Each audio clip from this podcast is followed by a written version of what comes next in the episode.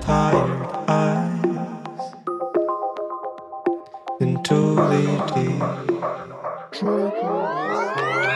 This is my song for.